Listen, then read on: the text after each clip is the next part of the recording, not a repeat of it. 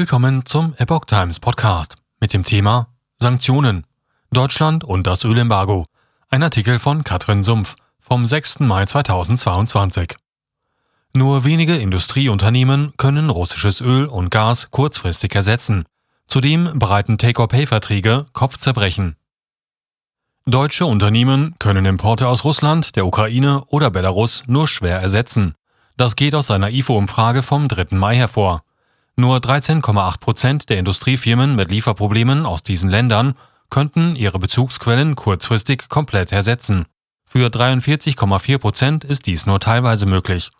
Weitere 16,3 Prozent antworteten, andere Bezugsquellen seien wirtschaftlich nicht sinnvoll und 13,8 Prozent erklärten, dies sei gar nicht möglich.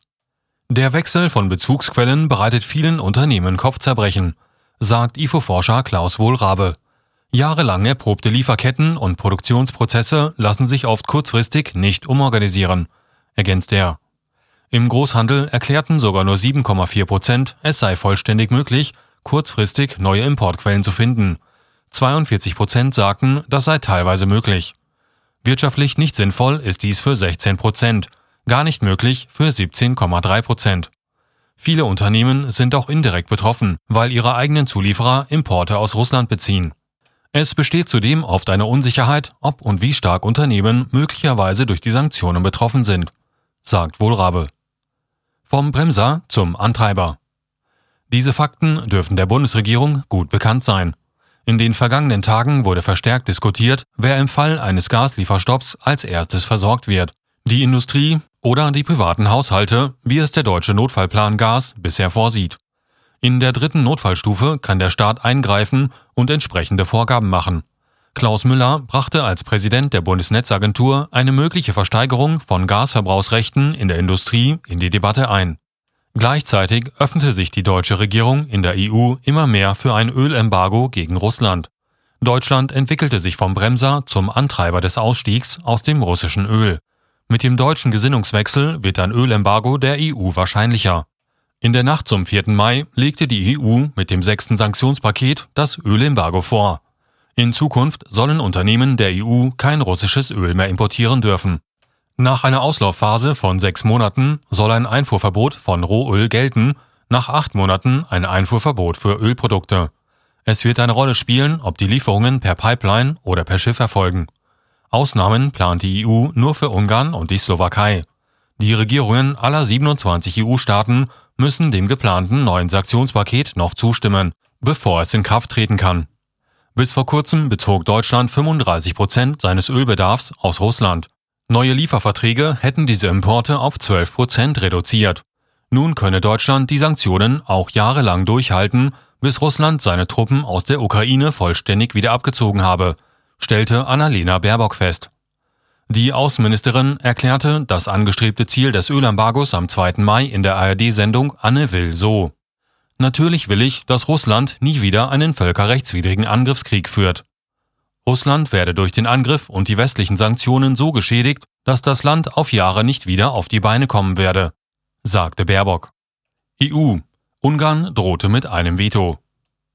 EU-Staaten sind unterschiedlich stark betroffen. Am 27. April gab Russland bekannt, Gaslieferungen an Bulgarien und Polen einzustellen. Die Zahlungsfristen bei Gazprom seien nicht eingehalten worden. Daraufhin bemühte sich die EU um eine passende Entgegnung, das nun vorgelegte sechste Sanktionspaket.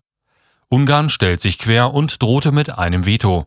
Das Land importiert traditionell rund 75 Prozent seines Erdgases und 65 Prozent des Erdöls aus Russland. Die Preise wurden von Budapest im Herbst 2021 gedeckelt um die Bürger vor Kostensprüngen zu bewahren sowie die politische Stabilität zu erhalten. Gergely Güljasch, Leiter der ungarischen Staatskanzlei, ist klar, wenn die deutsche Wirtschaft aufgrund der Sanktionen ins Stocken gerät, wird auch Europa ins Stocken geraten. Sanktionen wird Ungarn niemals unterstützen. Eine Umstellung auf andere Öl- und Gaslieferungen brauche fünf Jahre und Unmengen von Geld, sagte er im ungarischen Sender, hier TV. Umso erstaunlicher ist die plötzliche Reduzierung der deutschen Ölimporte auf 12 Prozent.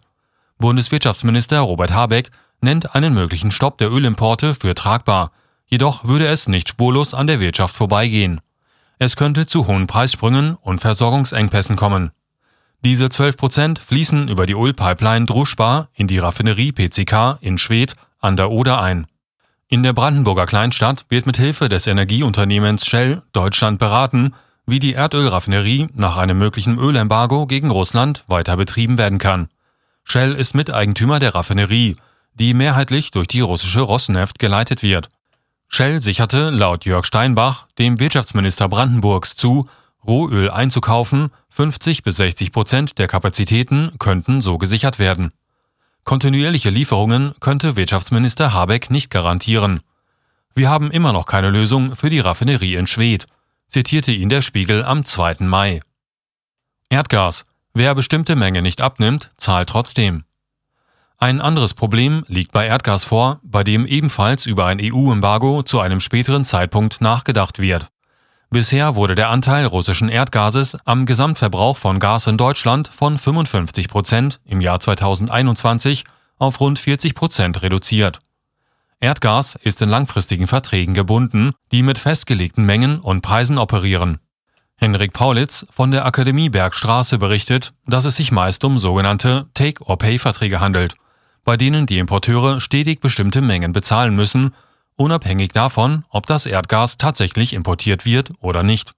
Es könnte die kuriose Situation entstehen, dass Deutschland weit überteuertes LNG-Gas beispielsweise aus den USA bezieht und zugleich an Russland Überweisungen für heiße Luft vornehmen müsste, warnt Paulitz. Derartige Verträge seien für beide Seiten sinnvoll, weil der Aufschluss neuer Gasfelder und der Pipelinebau sehr teuer sind. Langfristige Lieferverträge geben beiden Seiten Sicherheit. Künftig könnten die Lieferverträge von Gazprom mit Unipa oder dem ENBW-Tochter VNG aus diesem Grund zu einem länger andauernden Dilemma werden. Trotz neuer Lieferverträge für Flüssiggas LNG, wie in Katar von Habeck beworben, laufen die anderen Verbindlichkeiten weiter.